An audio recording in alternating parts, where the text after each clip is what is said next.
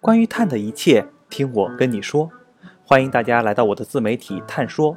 我们今天继续聊上次的话题：碳排放权交易。碳排放权交易的利益相关方有哪些呢？北京环境能源交易所的工作人员帮我们梳理了这张表格。熟悉股票 IPO 和二级市场交易的朋友可以会看出来，在这里，碳排企业、控排企业、减排项目业主可以比拟为上市企业持有股份的股东；碳资产管理公司、碳基金等金融投资机构可以比拟为公募私募基金；监测与核证机构可以理解为承担 IPO、定增等业务的券商；而咨询公司、评估公司。会计师以及律师事务所在 IPO 定增过程中也都是不可或缺的。登记注册系统在证券交易中也存在，那就是中证登公司。交易平台自然对应了证券交易所，比如我们的上海证券交易所和深圳证券交易所。而目前碳交易的交易平台有七家试点，已经运营了两年，它们分别是北京环境交易所、天津排放权交易所。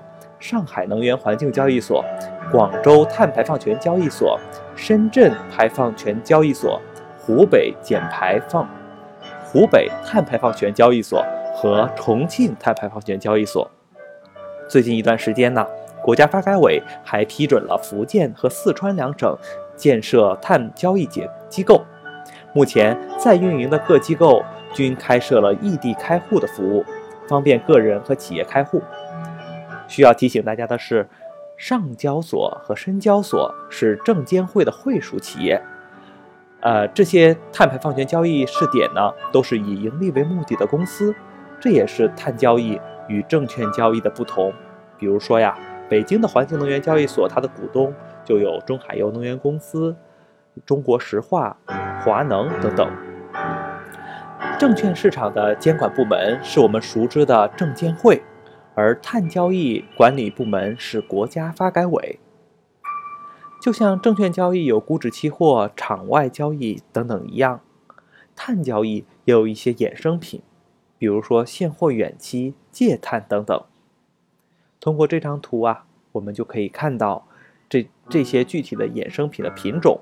今后呢，我们有机会再详细介绍一级市场碳配额分配和衍生品的关系。以及碳现货与其他碳的衍生品的关系。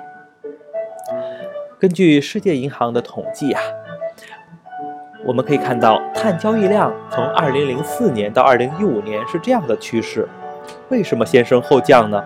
这里有一个背景，那就是以前的碳交易主要以欧盟的 CDM 项目为主，而随着欧盟整体经济的疲软。碳配额逐渐富裕了，供过于求，买盘太少，流动性下降，成交量自然也就下降了，而价格更是滑得厉害。不过啊，我相信随着我们国家明年成立了全国统一的碳排放权交易市场，这条曲线不会一直往下走，而是会上扬。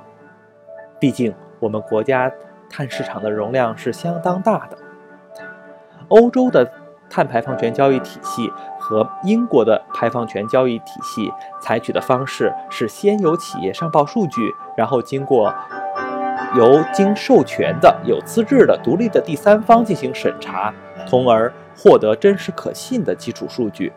我们国家在进行碳交易的过程当中，基本上也会采取这种模式。这种模式的核心是有一批独立公正的碳减排核查机构和从业人员。这是碳交易市场能否成功的重中之重。好了，今天我们分享了碳排放权交易的利益相关方，以及碳排放权交易的衍生品，还有碳排放权交易的量和价的历史情况。这些我以后有机会啊，都会展开跟大家进一步的介绍。今天就聊到这儿，再见。